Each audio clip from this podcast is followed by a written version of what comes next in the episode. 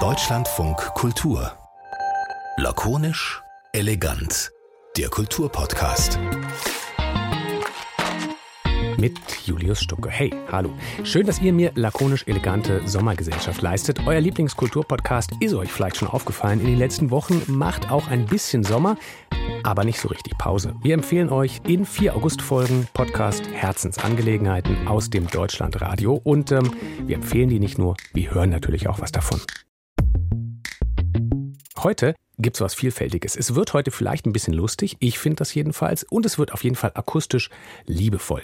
Dafür nämlich steht der Echtzeit-Serien-Podcast. Die Echtzeit, das ist eine ganz klassische Radiosendung, die läuft im Deutschen Funk Kultur also an einem festen Sendeplatz, immer Samstagnachmittags, und da gibt es am Ende immer so eine Folge einer kleinen Miniserie. Ganz unterschiedliche Serien gibt es da zu entdecken. Und äh, weil ich ungeduldig bin, ist es schön, dass das Ganze mittlerweile auch in einem Podcast-Feed zu hören ist. Ich muss mich also nicht von Samstag zu Samstag hangeln, sondern kann alles durchbingen. Und wenn ihr darauf Lust habt, der Echtzeit-Serien-Podcast auf deutschlandfunkkultur.de oder in der DLF Audiothek. Ab und an dabei der Regisseur, Autor und noch ganz viel mehr Axel Ranisch und der Schauspieler David Striso als ganz besonderes Team. Klassik drastisch. Lippenbekenntnisse zweier Nerds. Von und mit David Striso und Axel Ranisch. David, ich habe dir ein bisschen was Erotisches mitgebracht oh, heute.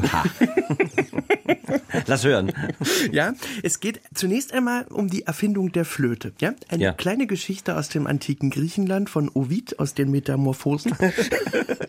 äh, Pan, halb Ziege, halb Mensch mit Bärtchen, Hörnern, Hufen, jagt Syrinx, die bezauberndste aller Najaden, also das sind Quellnymphen. Quellnymphen. Quellnymphen, kennt man sonst nur aus dem Rätsel. Ah, okay.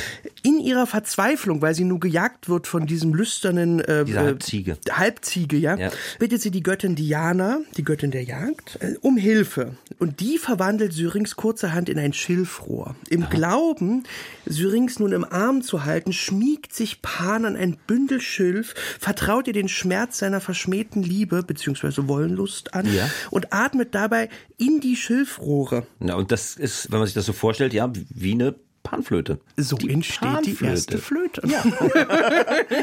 er merkt, Geschichte. dass er ganz wunderbar da reinblasen kann, ja. dass da Musik entsteht und beschließt ab sofort keine Quellnymphen mehr zu jagen, sondern, sondern Flötist zu werden. Musiker. Musiker. Diese Geschichte von Ovid hat wiederum knapp 2000 Jahre später drei Künstler angeregt, äh, im Abstand von 18 Jahren wirklich herausragende Werke zu schaffen. Der erste Stéphane Mallarmé, ein Dichter des Symbolismus. Und er schreibt ein 110 Verse langes Gedicht, und ihn interessiert gar nicht so sehr die Handlung, sondern ihn interessiert der Moment, in dem dieser Faun, also sein Gedicht heißt yeah. Nachmittag eines Faun. Ah, jetzt geht mir Licht auf. Jetzt geht mir ein Lichtchen auf.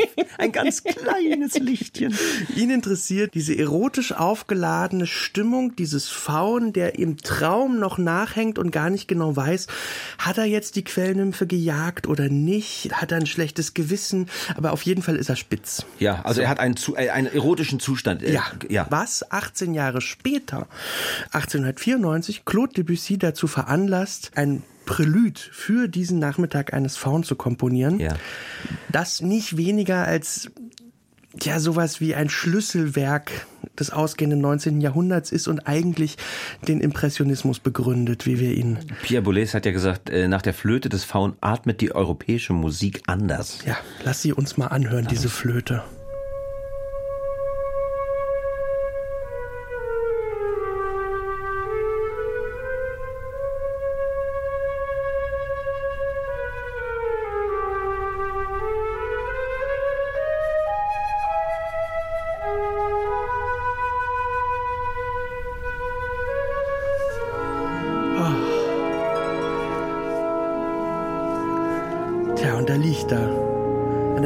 Heißen Tag irgendwo in Sizilien. Man stellt sich Quellnymphen vor. Ja. Ich kann das sehr gut nachvollziehen. Ich auch. Ja, ich auch. Ist, ja, also und, und man hängt dann in diesen Träumen nach, weißt du, und, ja, und stellt sich vor, was hätte sein können. Ja. Und so ist diese symphonische Dichtung, die Debussy da geschrieben hat, eigentlich die hat keine Handlung. Ne? Es, es geht um, um dieses. Um diesen Zustand Ja. dieser erotischen Aufgeladenheit. Dieser, die ich ohne, ohne das alles zu wissen, als ich ein Jugendlicher war, aber sofort begriffen habe.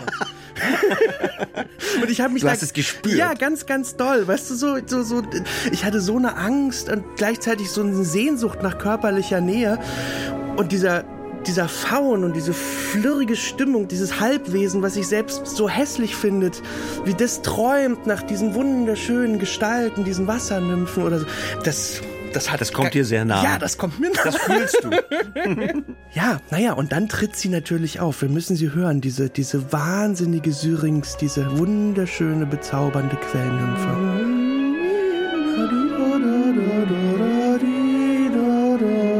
Jetzt hat er seine Flöte zur Seite Oh, gelegt. jetzt ist sie da. Oh, hör dir das an. Ja. Sie steht unter einem Wasserfall. Ach, Und am Ende, nach, nach diesem Traum von dieser, von dieser Quellnymphe, kehrt er wieder zurück, ja, an den Platz, wo er hergekommen ist, zu seinem Flötenspiel. sie ist also einmal aufgetaucht und Ja. Und dann bleibt aber von diesem Traum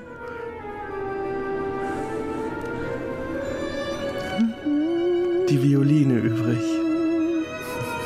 da hat was gezündet. Irgendwas hat gezündet und Ja. irgendwas hat sich verändert bei ihm.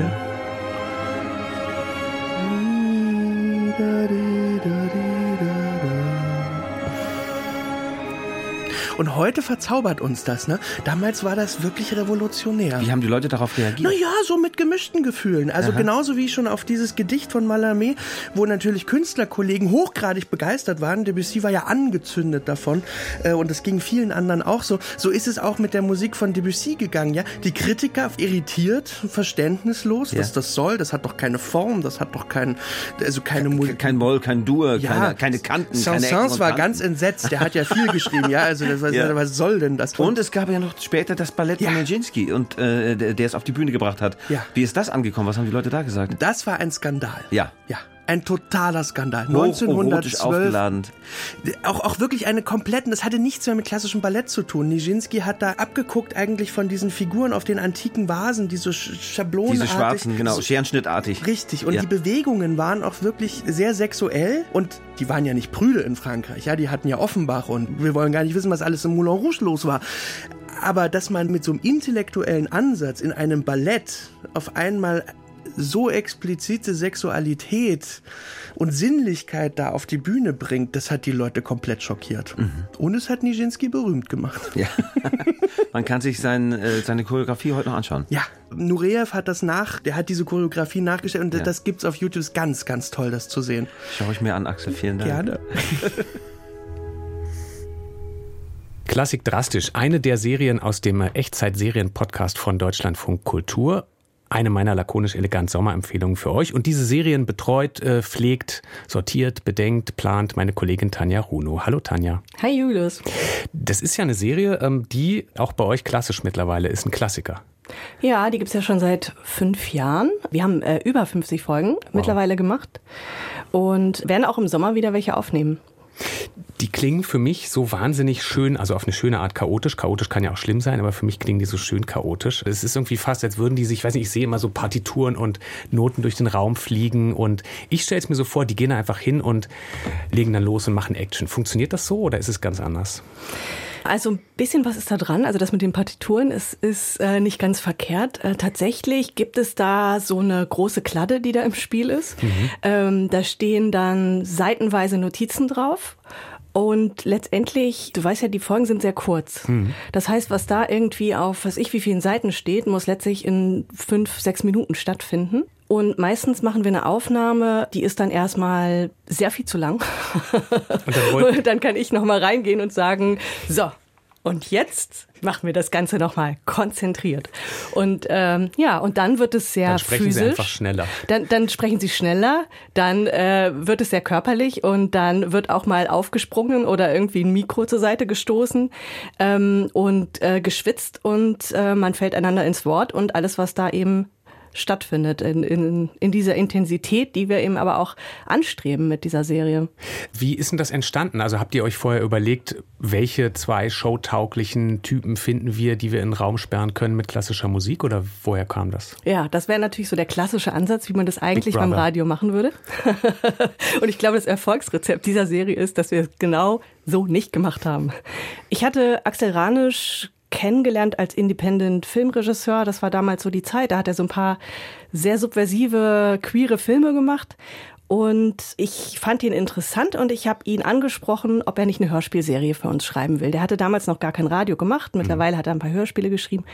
Und es fing schon richtig schlecht an, weil er sagte, nee, äh, keine Zeit und auch keine Zeit, sich überhaupt zu treffen. Und dann irgendwie war, ist er dann so ein bisschen weich geworden an irgendeinem Punkt und hat gesagt, na gut, eigentlich drehe ich übermorgen. Ich mache da auch selber das Catering und wenn es unbedingt sein muss, kannst du da hinkommen und mit mir Gemüse schneiden und dann können wir ein paar Minuten reden. Und dann bin ich da hingekommen, habe ihm brav meine Idee vorgetragen, ob er nicht mal eine Hörspielserie, eine ganz verrückte Hörspielserie schreiben möchte. Und dann hat er gesagt, nö, es war ihm kein Bedürfnis. Aber er hat gesagt, es gäbe da was, das würde ihn interessieren. Er hätte da so ein damals noch etwas weniger ausgelebtes Fable für klassische Musik, das ihn schon seit seiner Kindheit begleitet. Und er hätte da einen Kollegen, mit dem er sich regelmäßig auf Partys austauscht, so irgendwo in der Ecke. Und das sei eben der David Striso. Und dann kam die Idee, dass zwei, also gefühlt eher fachfremde Menschen, die eben keine Klassikexperten mhm. sind, ähm, dass man die doch mal zusammensetzt, wenn es ihnen so ein dringendes Bedürfnis ist und über klassische Musik reden lässt und gucken, was dabei rauskommt. Ja, und so äh, ist das entstanden und es ist was rausgekommen, was niemand sich hätte so als Kopfgeburt ausdenken können. Mhm. Klassik drastisch ist ein Beispiel, wie Serien in der Echtzeit äh, von Deutschlandfunk Kultur klingen können. Wir haben jetzt noch was ganz anderes. Ähm, es bleibt aber humorvoll. Eine Serie, von der du mir vorher erzählt hast, Tanja, dass die auch durchaus polarisiert hat. Äh, die hat manchen sehr gut gefallen, aber andere hat sie auch vielleicht ein bisschen geärgert. Arm und pampig heißt die. Äh, da erzählt die Autorin Mariola Brilowska von einer armen, pampigen Familie halt, die vom teuren, schnellen, urbanen Leben der Stadt ausgeschlossen wird in die Arm- und Pampig-Ecke, könnte man sagen. Wir hören auch gleich noch ähm, die Autorin dazu. Aber erstmal eine Frage äh, an dich. Was hat dich an dieser Arm- und Pampig-Serie ähm, an der Idee sofort gekriegt? Hast du da was irgendwie im Kopf, wo du gesagt hast, hey, deshalb finde ich diese Idee super? Ja, und zwar, ich, mir war das alles vertraut. Also das, da kommen lauter aktuelle gesellschaftliche Phänomene eigentlich zu Wort. Altersarmut, hm. äh, Jugendsprache kommt vor, ähm, Wohnungsnot und prekäres Leben einfach, ähm, was mir nicht unvertraut ist und was in meinem Umfeld, äh, was ich da eben oft beobachten kann. Mhm. Also Menschen sich trennen, äh, äh, können die nicht mehr auseinanderziehen, die, die bleiben ganz oft zusammen und das führt zu riesigen Leiden und so weiter. Also es gab diese reale Ebene, die ich einfach toll fand und auf der anderen Seite fand ich unglaublich, wie sie dann den Spieß umdreht, denn diese Familie ist ja kein Opfer. Mhm. Die sind dreist, die sind frech, die sind total sarkastisch, haben sich die durch diesen sarkastischen Humor schlagen die so ein bisschen zurück und das fand ich eben total beeindruckend und richtig gut. Was ist hier los? Emma, Elisa, was zittert ihr denn so? Die Heizung geht nicht mehr. Wo ist denn Anita? Oma kocht Tee in der Küche. Wie sieht ihr denn überhaupt aus? Wieso habt ihr denn blau gefärbte Haare? Anita? Ja? Wann ist der Tee fertig? Ah, Amanda, da bist du ja. Die Heizung wurde abgestellt. Hier der Tee. Hast du denn nicht bezahlt? Ich hatte 100 Euro im Wäscheschrank und die waren plötzlich weg. Ach, dafür waren die 100 Euro. Oma, Emma und ich wussten gar nicht, dass diese 100 Euro für die Heizung waren. Ja, dann haben wir uns halt Haartönung davon gekauft. Woher sollen wir das wissen? Warum denn Haartönung? Guck mal, wir haben richtig schöne blaue Haare. Findest du nicht auch? Wahrscheinlich, weil sie nicht so aussehen wollen wie all die Politpopulisten im TV. Marie Le Pen, Donald Trump, Putin, Johnson. Politiker halt. Wie kann man denn so blond sein? Ich will auch nicht so aussehen. Deswegen werde ich mir auch gleich die Haare färben. Ist da was von der Tönung noch über? Legit, das heißt PolitikerInnen, Amanda. Also ganz bisschen vielleicht. Eigentlich nicht. Wieso guckt ihr denn die ganze Zeit auf eure Handys? Oma, ich schreibe Elisa gerade eine WhatsApp. Emma, Anita wird demnächst 85. Die weiß doch gar nicht, was eine WhatsApp ist. Wenn Oma so alt ist, warum hat sie denn keine fette Rente? Ja, genau. Warum hat sie keine fette Rente? Tja, gute Frage. Oma hat Deutschland aufgebaut, aber scheinbar was falsch gemacht. Scheinbar nicht richtig aufgebaut. Da ist was schiefgelaufen.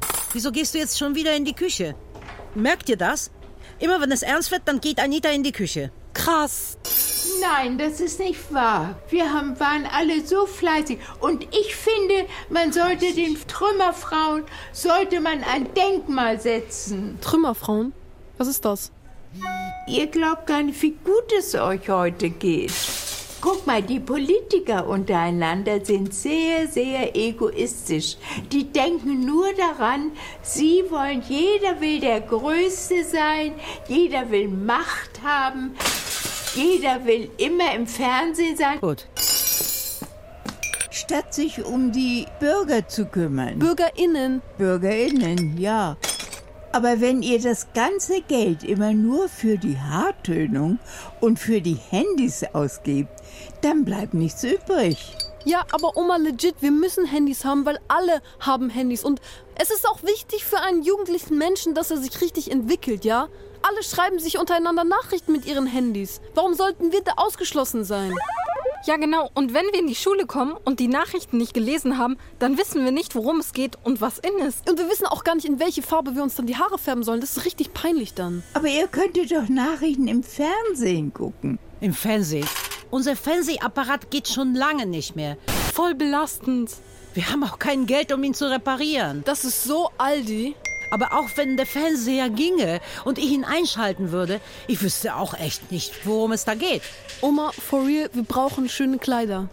Oma, wir brauchen unbedingt unsere Handys. Oma, wir brauchen Haartönung. Genau, Vor allem aber, Oma, wollen wir auch wissen, was links oder rechts ist.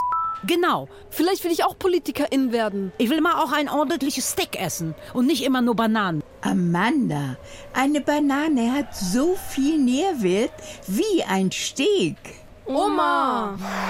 Arm und pampig, die erste Folge dieser Serie aus der Echtzeit, die Heizung. Tanja, äh, das ist ja interessant, weil die Autorin äh, da spricht, da zu hören ist, aber eben nicht nur die Autorin, sondern noch weitere Familienteile. Das ist sozusagen eine richtige Familienserie. Ja, es ist eine Familienproduktion. Also da kommt die Autorin selbst zu Wort, dann ihre Tochter, die Freundin der Tochter und ihre reale Schwiegermutter tatsächlich, die sie da alle eingespannt hat.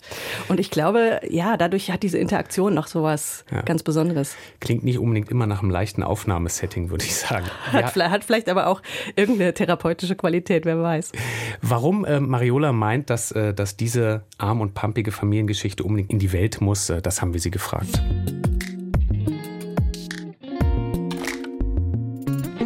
Also ich bin eigentlich auf diese Idee gekommen, weil die zwei Mädchen da drin die Sprecherinnen sind, Bela und Floria, Flo, die heißt dann Emma und Elisa. Die kamen mal von der Schule oder immer wieder habe ich zugehört, wie sie äh, andere Mädchen parodieren aus der Schule. Und das fand ich sehr interessant, ja so als Sprache. Die eine ist meine Tochter, die andere ist ihre Freundin also Haus, auch Hausfreundinnen, beide sind auch gleichzeitig äh, Jungdarstellerinnen, also in so einer Theatergruppe vom Schauspieler aus Hamburg. Aber das machen sie so mehr oder weniger als schon seit mehreren Jahren, seit sie zehn sind. Und inzwischen sind sie beide irgendwie 18 und 19 und die Folgen haben wir gemacht vor drei Jahren. Äh, und die haben einfach nachgeahmt, äh, die, weiß was ich, so, also ging um die Jugendsprache, ja. Dann habe ich gedacht, bin hinter dem Humor her und äh, das ist natürlich improvisiert, aber auch gleichzeitig geskriptet. Und warum, also ich denke jetzt nicht nach, warum das die Gesellschaft interessieren würde, sondern ich denke eher, dass von meiner künstlerischen Seite, das hat mich interessiert. Äh, Und äh, da haben wir das einfach entwickelt und ausprobiert. Zum Teil geskriptet, hast du gesagt, zum Teil improvisiert. Also das heißt, ihr habt euch, ähm, wie funktioniert das? Ihr habt euch hingesetzt und habt ein grobes Gerüst gemacht und gesagt, wir haben, wir haben jetzt, wir hören, haben den, den Heizungsausschnitt gehört und habt gesagt, okay, ähm, womit fangen wir an? Damit fangen wir an und dann improvisieren wir aber mal ein bisschen und nehmen auf oder wie, wie ist das entstanden? Das kommt immer drauf an. Also ich arbeite unterschiedlich. Also manchmal skripte ich die Sachen äh, und dann werden die abgelesen. Meistens sind sie aber dann tot oder man nimmt mehr auf oder man, ich gebe so Stichwörter äh, und, und Nomenklatura und dann äh, improvisiert man für drei Minuten so 20, 25 Minuten. Und das ist viel bessere Methode und so habe ich immer, äh, meistens arbeite ich so und zwischendurch aber, wenn das Thema weiter und weiter geht, wenn das so eine Serie ist, dann muss man schon sich hinsetzen und tatsächlich schreiben und je nachdem, wie die Sprecherinnen, Sprecher sind, äh, äh, arbeitet man mit geskriptetem Material, aber ich arbeite fast nie mit Schauspielern, mit, mit professionellen äh, Sprechern oder Schauspielern, weil die die, das, das, dann wirkt das nicht so echt. Also das ist schon mal an so einer Grenze, als würde man das tatsächlich zu Hause irgendwo aufnehmen. Ja, also zu Hause das heißt, es ist passiert. Warum kommen in deinen Serien, warum kommt da so oft Ungeziefer vor? In dieser Serie, ja, weil sie natürlich sehr was weiß ich, die, erstens gibt es überall Ungeziefer, nur wenn sie in so, eine, so einem Altbau wohnen, ich wohne in so einem Altbau, also was ich alles hier so, äh, also eigentlich habe ich das alles schon erlebt selber. Äh, dann gibt es Ungeziefer, zum Beispiel, was haben sie denn da? Motten, ja. Das, das habe ich so oft erlebt. Zum Beispiel meine jugendliche Tochter, wenn sie vergisst, ihre Lebensmittel zu versch äh, verschließen, dann ja, wenn, dann kommen die, die, die bilden sich von alleine, die sind in der Natur. Und dann äh, Mariola, aber in allen vor. deinen Serien kommen sehr viele, sehr, kommt sehr viel Ungeziefer vor. Ja, ja, ja, erst kommen auch in diese andere Serie, ähm, weil ich sehr gerne halt Haustiere einbaue. Aber man kann nicht immer nur Katze und Hund nehmen. Und da brauchen wir andere Haustiere, ja. Und die gehören aber auch dazu. Man muss nur in die Drogerie gehen, dann äh, da in der Ungezieferabteilung halt bei Reinigungsmitteln. Da stehen doch alle Namen drin. Und äh, die Leute haben das. Die haben mal Ameisen, dann haben sie das und das. Das ist, die Welt ist voller dies. Nur darüber wird wahrscheinlich nicht gesprochen, oder? Danke, Mariola, das ist perfekt beantwortet. Ich muss nichts mehr wissen. ja. Ich würde nur noch eine letzte Sache wissen gerne. Und zwar, ähm, ja. Tanja hat mir erzählt, dass eben manche Leute eben auch dachten, ah, da wird sich lustig gemacht über eben diesen nachgemachten Slang, wie du sagst, diese nachgemachte Jugendsprache und so weiter. Dann war noch zweite Frage, ob ich mich über die armen Leute lustig mache, ne? Hm. Also tatsächlich ist das so, dass die Mieten so teuer sind. Mein Gott, also wenn man das ja äh, jetzt ehrlich macht, also ich meine, die Oma kann nicht arbeiten, die, die Mutter ist ja, die hat ja früher Literatur studiert und äh, weiß was ich, die, die kriegt auch keinen Job. Die Mädels arbeiten sowieso nicht, weil sie zur Schule gehen müssen. Dann bekommen sie, weiß was ich, nur Rente von der Oma, die, die, die, die reicht nicht für alle. Äh, dann, dann geht das alles für die Miete, dann ja, das ist lustig, weiß ich nicht. Ich habe eigentlich, äh, es gibt schon solche Familien und ich bin selber auch in so einer Familie aufgewachsen. Also Zahnbürste hatten wir nur eine. Mariola, vielen, vielen Dank. ja, bitte. Arm und Pampig aus dem Echtzeit-Serien-Podcast also. Und eine letzte Serie stellen wir euch daraus noch vor. Eine, die finde ich zu Sommerzeiten und Reisefeeling auch ganz gut passt. Die heißt nämlich Der Mitfahrer. Wobei, das passt natürlich vielleicht auch ganz gut in die Zeit und zum Verhältnis Mensch-Auto. Das war mal besser, könnte man sagen. Bei manchen, manchen ist es natürlich immer noch gut, das Verhältnis Mensch-Auto, aber äh, nicht bei allen. Manche sitzen in Autos, andere kleben sich davor fest, äh, wieder andere fahren lieber Fahrrad. Tanja, war das äh, sozusagen der Anfang eurer Mitfahrerserie von Tom Heithoff? War das die Idee, warum ihr das gemacht habt? Ja, schon. Es ging schon drum, das äh, emotionale Verhältnis zwischen Mensch und Auto so ein bisschen auszuloten weil es ja klar war, ähm, wir führen diese Debatten äh, immer so als Journalisten als rationale Debatten. Ne? Mhm. Also Verkehrswende, irgendwie, was ist sinnvoll und so weiter. Ähm, aber ich finde, vieles versteht man überhaupt nicht, wenn man nicht verstanden hat, was Menschen dieses Auto und dieses Autofahren eigentlich bedeutet. Mhm. Und da ist mir auch nochmal klar geworden, auch eben auf dem Weg hierhin, der ganze Straßenverkehr ist ja ein unglaublich, eine unglaublich emotionale Angelegenheit. Mhm. Ja. Hätten Sie vielleicht fünf Minuten Zeit, dass ich mich mal bei Ihnen. Ja, wenn Sie saubere Schuhe haben, können Sie reinkommen. Wohin sie fährt, das wissen wir nicht. Wir können es nur raten. Vielleicht fährt sie zum Supermarkt und kauft einen Schweinebraten. Das ist aber riecht aber nach Neuwagen. Ist, das, ist, der, ist der neu? Ja, den habe ich mir jetzt Neu gekauft, aber er ist nicht ganz neu. Aber er riecht noch. Wie alt ist der Wagen? Der ist zwar erst vier Jahre alt, aber so gut wie nie gefahren worden. Was ist das denn für ein Modell? Das kenne ich gar das nicht. Das ist ein Ford Kuga. Ein SUV. Ein SUV, ganz genau. Mhm. Ich weiß zwar, dass es verpönt ist, in Deutschland ein SUV zu fahren. Ich habe mir auch lange Gedanken darüber gemacht. Aber ich dachte, ich mache keine, keine Reisen mit dem Flugzeug, ich mache keine Reisen mit, mit dem Schiff oder Kreuzfahrten. Aber einmal im Jahr will ich damit in Urlaub fahren und dann hätte ich gerne ein Auto, in dem ich mich sicher fühle. Und wie haben Sie das Auto ausgewählt? Das Auto hat mir vom ersten Mal, wo ich es gesehen habe, so gut gefallen. Da habe ich mir gedacht, falls ich mir mal noch mal ein anderes Auto kaufe, dann diesen da. Mhm. Und dann bin ich zu meinem Händler gegangen, der eine ganz andere Vertretung hat und habe gesagt, ich möchte gerne dieses Auto haben, am liebsten in der und der Farbe und so und so viel darf es kosten. Und dann hat er gesagt, ich suche was für Sie und hat gefunden. Ich dachte, ich könnte mit Ihnen ein bisschen mitfahren, aber das nee, wir, wir, können hier. Ich bin, ich, wie Sie sehen, bin ich vorne und hinten eingeparkt. Hm. Ich muss warten. Also hier wäre ich auch mit meinem alten Auto nicht rausgekommen. Der war nämlich mhm. genauso lang wie der jetzt hier. Mhm. Also ich muss warten, bis einer, so, ja. bis einer von den beiden ja. kommt. Entweder ja, der Hintermann oder der oder die Vorderfrau. Was gefällt Ihnen an dem Wagen am besten? am, besten, am besten gefällt mir daran, dass ich ganz bequem ein- und aussteigen kann und ein schönes, bis etwas erhöht sitze und einen schönen Überblick habe. Und was gefällt Ihnen nicht so gut? Habe ich im Moment eigentlich nichts gefunden, weil ich fahre ja nicht sehr viel damit. Mhm. Ich mache zu Hause ja alles mit dem Fahrrad oder zu Fuß und brauche das Auto alle sechs Wochen mal, um, um zwei, drei Sprudelkisten zu kaufen. Was sind Ihre persönlichen Stärken als Autofahrerin? Also ich glaube, dass ich sehr weitsichtig versuche zu fahren. Das war auch der erste Satz, den mein Fahrlehrer mir vor vielen, vielen Jahren gesagt hat weitsichtig fahren, ganz weit gucken und die Übersicht behalten.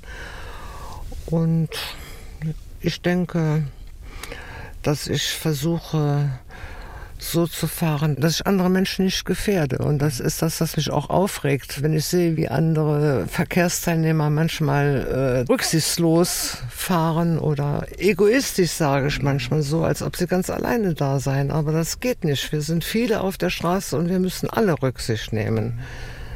Gerade den SUV-Fahrern sagt man ja eine gewisse Rücksichtslosigkeit nach. Ist das nicht belastend? Ähm, für mich ist es vielleicht auch ein kleiner Ansporn zu zeigen, dass nicht alle SUV-Fahrer so sind. Man kann ja auch mit einem Porsche 50 in der Innenstadt fahren und man kann auch mit einem SUV anständig fahren.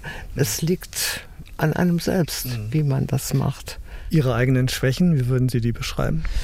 Dass ich schon manchmal gereizt bin, wenn ich diese Rücksichtslosigkeit bei anderen sehe. Also da kann ich da kann ich wirklich sehr pampig werden. Sprechen Sie manchmal mit Ihrem Auto? Nee. nee, mit meinem Auto nicht.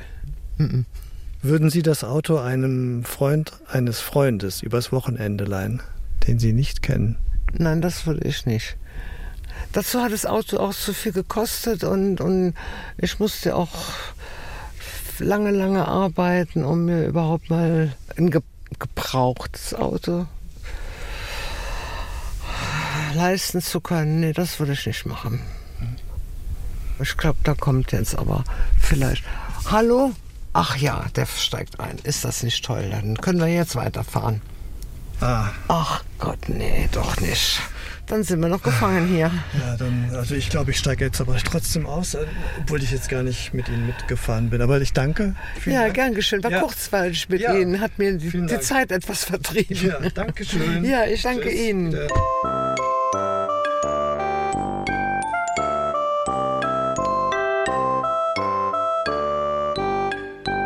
Der Mitfahrer. Die Art, Tanja, wie Tom Heithoff ähm, da mitfährt, äh, ich habe im ersten Moment gedacht, das muss man überhaupt erstmal bringen. Also Menschen ansprechen, äh, ob man mal mit dem Mikro im Auto mitfahren darf. Das klingt noch viel härter als Umfragen in Fußgängerzonen. Ich dachte sofort, oh krass, was ist das für ein Typ, der sich da wirklich hinstellt und Leute sucht und, und das durchzieht und dann auch noch so teilweise furztrockene Fragen stellt.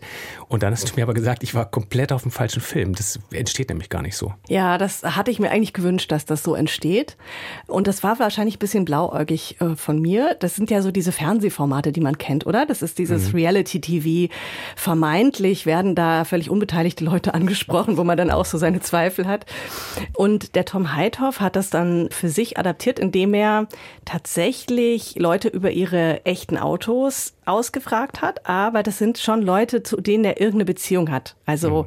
das sind schon Leute aus seinem Umfeld, sage ich mal, die sich darum auch drauf einlassen, aber sie sprechen über ihre tatsächlichen Autos. Mhm.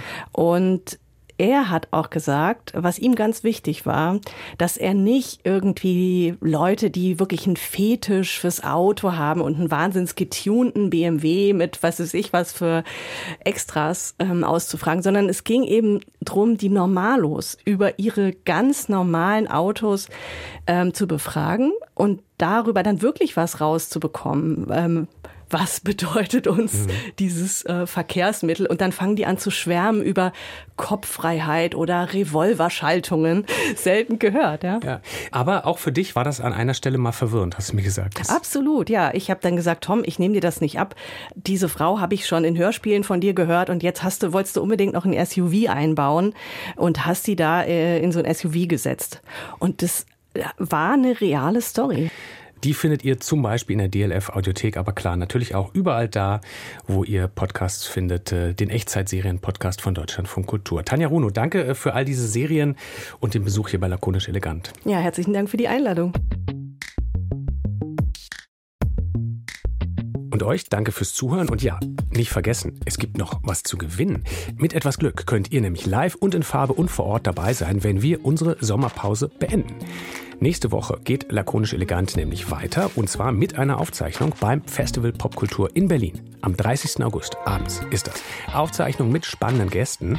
Schickt einfach eine Mail an lakonischelegant.deutschlandfunkkultur.de und vielleicht habt ihr Glück und ergattert noch ein Festival-Ticket. Das gilt dann nicht nur für unsere Aufzeichnung, sondern für alles andere, alle Tage, Bands, KünstlerInnen und vieles mehr beim Festival Popkultur in Berlin. Tschüss, bis bald.